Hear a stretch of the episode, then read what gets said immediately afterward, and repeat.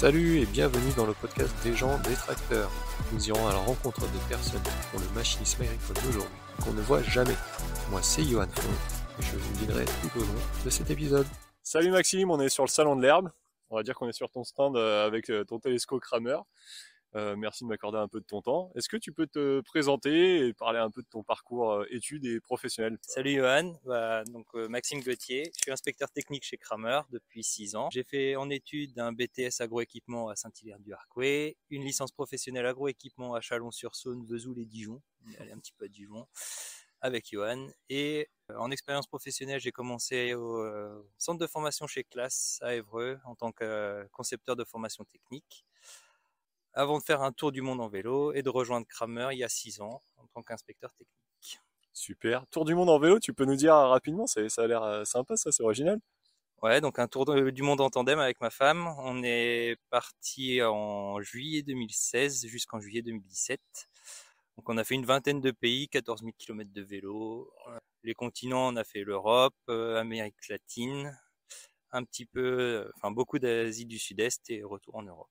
Super. T'as vu un peu de machine agricole sur la route? Ouais, ouais, il y a un petit, une petite anecdote où j'ai vu un tracteur classe en Thaïlande et j'ai, j'ai un petit peu crié que, que je reconnaissais le tracteur. Et ouais, quelques machines et des, techniques euh, assez, assez différentes. Hein. Des grosses machines très forte puissance en Uruguay, des tout petits, des tout petits avec des machines adaptées en, euh, Asie, euh, très très différentes. C'est quoi l'histoire du tracteur classe? C'était une copie, tu veux dire? Non, c'était un des tracteurs. C'est pour lequel j'étais embauché chez Classe. C'était un tracteur euh, coréen qu'on achète, que Classe achète en Corée, revend dans les pays émergents. Et euh, j'ai fait les supports de formation et des formations en Thaïlande euh, pour ce tracteur. Le, le fait de le voir en vrai dans, dans la nature, ça m'avait bien surpris. Ouais. Il existait vraiment finalement. Il, existe, il, existait vraiment et il était vendu. Ouais. Alors en ce moment, euh, technique, c'est ça le nom? Ouais. ouais.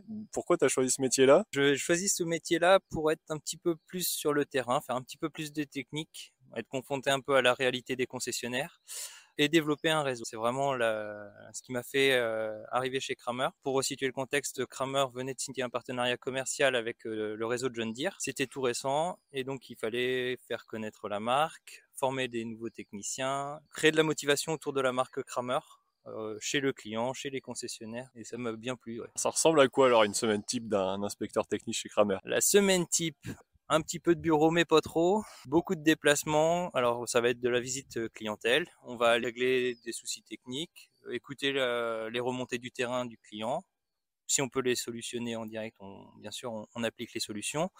Ça va être euh, m'assurer que le concessionnaire ait bien les outils pour travailler sur les machines Kramer, que ce soit en formation, en accès aux différents systèmes, euh, différents portails, qui peuvent être de la télémétrie, qui peuvent être l'outil diagnostique, etc. Et m'assurer que le concessionnaire a tout ce qu'il faut pour satisfaire le client. Et j'ai aussi une casquette chef, enfin responsable de la vente des pièces détachées. Donc m'assurer que les magasins aient aussi bien les accès, faire le point sur le stock de pièces qu'ont les concessionnaires et les insister à acheter de la pièce d'origine plutôt que de la pièce adaptable. Un, beau panel de, de compétences. Qu'est-ce qui se motive le plus dans ton métier? La principale motivation, c'est euh, quand on sent qu'on a donné la solution au client. c'est vraiment ça. Le, on est arrivé avec un petit petit plein de clients et qu'on a trouvé la solution, qu'on a réglé la machine et que le client repart satisfait. C'est le c'est le piment et euh, l'opportunité de rencontrer plein de monde. C'est vraiment super euh, super large. On rencontre vraiment beaucoup de monde, euh, différents profils, du mécanicien au responsable technique ou directeur de concession.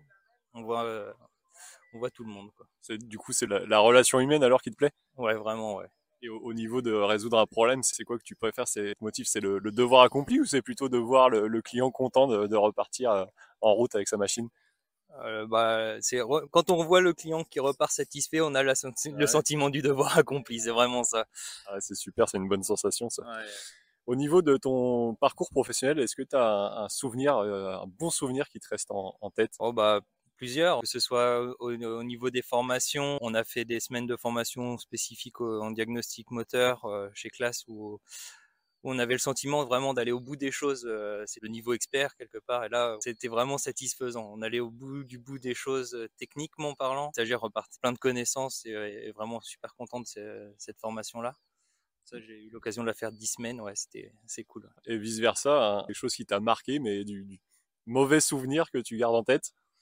Oh, bah, c'est la sensation que les, les choses peuvent nous échapper. Pas forcément quand on est confronté à du terrain, ne pas avoir la solution tout de suite, être capable de bien communiquer aux clients que la solution elle arrive, euh, mais que pour l'instant on peut pas le solutionner. Ça rend inconfortable. C'est pas les solutions, les situations que je préfère, mais euh, on y arrive. Ça, ça fait partie du job, mais c'est vrai que c'est annoncer les mauvaises nouvelles des fois, c'est pas, cool. c'est pas cool. Est-ce qu'il y a un métier dans le machinisme agricole que tu voudrais jamais vraiment, mais jamais faire? Euh, Bonne question. Un commercial, euh, je pense que j'aurais un petit peu de mal. Ça t'intéresse Enfin, pour quelle raison? Trop de chiffres. tu préfères la technique, quoi. La technique, ouais. Ouais, ouais. Le... C'est pas le même, le même relationnel, je pense, euh, avec le client, avec les concessionnaires. Ça peut être aussi tendu. Hein. Euh, s'il y, a des problèmes techniques, euh, faut les résoudre. Mais peut-être que ma zone de confort est davantage dans le technique que dans le, que dans le commerce. D'accord. Et à l'inverse, est-ce qu'il y a un métier que tu rêverais de faire un jour ou peut-être que tu as déjà fait? Moi, honnêtement, là, je suis assez, assez content des deux postes là, que j'ai occupés en tant que formateur, euh, concepteur de formation et puis inspecteur technique. Là, c'est, c'est des postes vraiment intéressants. Peut-être que les évolutions euh, iront plus vers des, postes de responsable SAV, peut-être. Ouais. Euh, pense que c'est un petit peu la suite euh, des deux postes que j'ai. C'est ça qui te botte, quoi. En tout cas, ça te plaît vraiment. Ouais, c'est ça qui me botte parce que je pense que ça permet. j'ai acquis, j'ai acquis deux, deux expériences différentes dans le monde du SAV. Pas la prétention de tout connaître dans, dans le domaine, loin de là. Mais je pense que ça peut contribuer et puis acquérir de, de nouvelles expériences pour représenter le SAV dans, dans, des entreprises, ouais, ça, ça me, ça me botte. Tu as déjà une, belle carrière, tu as un mentor, une ou des personnes qui, t'ont aidé à arriver là où tu en es? Oui, oui, il y en a plusieurs, notamment chez Classe. Euh, pour l'anecdote, en fait, euh, je suis arrivé euh, chez Classe car il y a un de mes anciens professeurs, Jean-Pierre Le Tavernier, pour le citer, qui était, qui est parti du lycée pour rejoindre l'académie Classe. Donc moi j'étais en, bac à l'époque et il est revenu euh, parce qu'il avait besoin d'étudiants à envoyer en Allemagne pour le, stage de BTS. Et, euh, et c'est un peu ça qui m'a mis le pied à l'étrier avec classe euh, parce que j'avais passé l'entretien d'embauche de qui faisait passer au centre de formation qui s'était bien passé et on est resté en contact tout, tout, du long de mes études. Et au moment de la fin d'études, après la licence, euh, c'est avec euh, Jean-Pierre que j'ai pris contact et qui m'a offert le poste euh, qui a permis que j'intègre classe. Super, un bon accompagnement, il t'a montré les ficelles et, tout. Après, et après, l'accompagnement a été... Bah, c'est un prof, hein et donc avec une, une connaissance encyclopédique du monde agricole, de la technique un mentor, un vrai, et, humainement une très belle personne. Et donc, euh, ouais, c'est vraiment, c'est vraiment important pour moi de, le citer aussi là. Jean-Pierre Le Tavernier. Jean-Pierre Le Tavernier, très bien. Euh, on parle beaucoup intelligence artificielle en ce moment. Est-ce que tu penses que ça pourrait t'aider ou peut-être ça t'aide déjà dans ton métier actuellement? Alors ça m'aide pas actuellement. J'avoue que pour l'instant je m'y suis pas encore intéressé au niveau du potentiel. Je pense que ça arrivera façon, la marche est, en route. Les conséquences, je pense qu'on les verra un petit peu après. Mais ouais, ouais pour l'instant, j'ai pas encore creusé l'IA. Mais D'accord. Ok.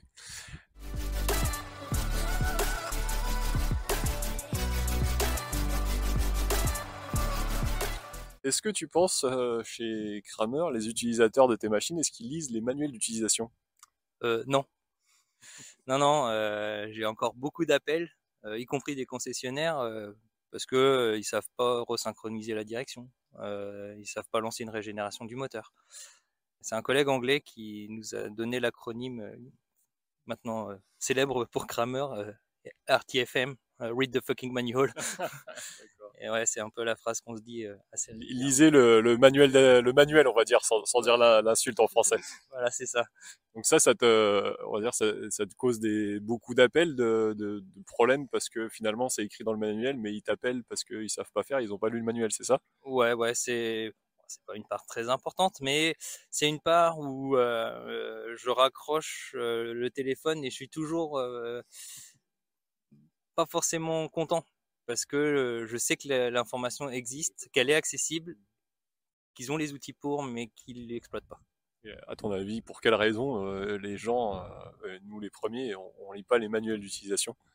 Parce qu'on pense savoir se servir des machines de base.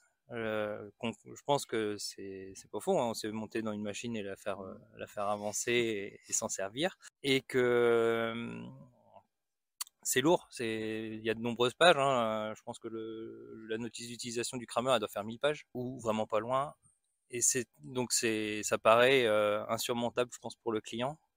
Maintenant, euh, on n'attend pas qu'il la lise complète, euh, mais qu'il s'y réfère quand il y a quand il y a besoin. Et je pense que ça, c'est pas quelque chose d'intégré. Vous avez des, des, solutions, essayer des choses pour limiter ces, ces problèmes? Ouais, on est en train d'essayer de développer des, solutions pour bah, quelques vidéos ou de, nouveaux supports avec le e-learning, de la vidéo aussi, pour pour réexpliquer vraiment les fonctionnements basiques de la machine. donc c'est ouais, on a plusieurs solutions en, cours de développement là-dessus. D'accord. Donc mes, mes questions elles sont pas innocentes parce que moi c'est l'activité que je vais je vais lancer, un, QR code qui va mener à des vidéos. Tu crois qu'il y aurait moyen qu'on essaye des choses ensemble avec Kramer? Ouais bah c'est pourquoi pas.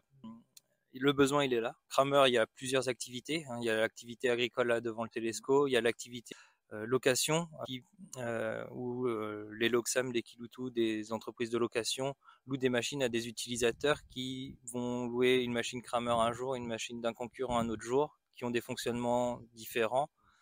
Et il faut aller au plus vite, rapidement pour présenter la machine, l'expliquer le fonctionnement. Donc oui, oui, il y a, y a, de l'intérêt là-dessus. Et tu as parlé de e-learning, c'est une transition toute faite parce que les e-learning aussi, moi j'adore ça. Vous en avez chez Kramer des e-learning? Ah, tout, tout début, euh, on va développer, on va déployer pardon, un système de LMS, un système de gestion des formations. Donc c'est en cours, c'est ça? C'est en cours de déploiement. Les contenus sont en cours de création. Là, c'est un peu le début. À l'heure actuelle, on a quelques cours, quelques supports e-learning, mais on n'a pas la stratégie clairement, en, clairement mise en place en fait. Est-ce que tu penses que le e-learning, ça peut aider, enfin déjà vous, vos collègues chez Kramer et aussi les concessionnaires pour les former, c'est ça ou? Oui, oui. Euh, le, le, programme, c'est d'intégrer davantage les e-learning euh, au parcours de formation.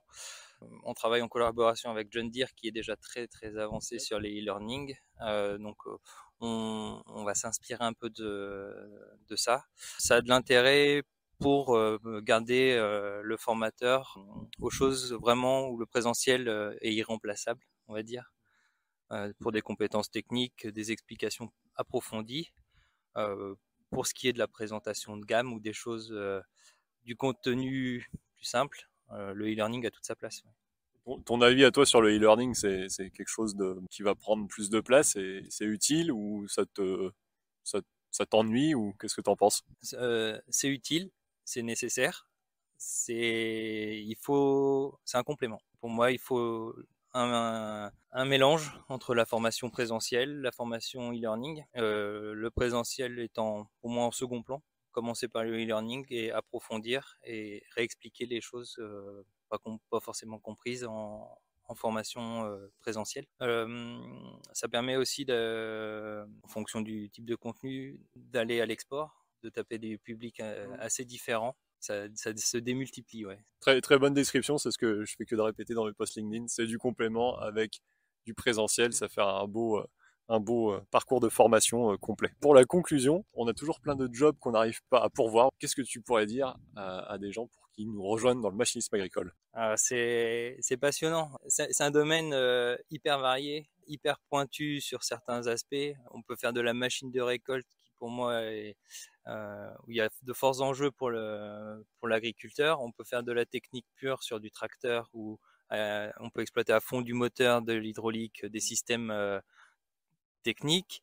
On peut aller vers des métiers Maintenant, tu as parlé de l'intelligence artificielle, la connectivité des, machines et, des services. Euh, prend une place de plus en plus importante. Hein. Les machines ont de la télémétrie, nous, toutes les machines ont de la télémétrie, donc il faut du personnel euh, qui a plus d'aisance en informatique pour euh, paramétrer, aller voir le client, faire une petite formation sur le système de télémétrie. C'est des postes qui n'existaient pas, qui arrivent en concession euh, chez les constructeurs aussi. Et, euh, et voilà, le, le panel d'offres est, est juste immense. hein. Peu- importe ce que vous aimez ou la, ou la Voilà, passion, il y a, passion. on est sûr qu'il y a un job pour vous euh, quelque part. Ouais. Euh, tu, tu parles de télémétrie, tu peux nous expliquer rapidement des fois qu'il y, y a des gens qui savent pas ce que c'est? Ouais, la télémétrie, en fait, c'est un petit boîtier de suivi sur la machine qui permet aux clients et aussi aux concessionnaires d'accéder aux données de fonctionnement de la machine.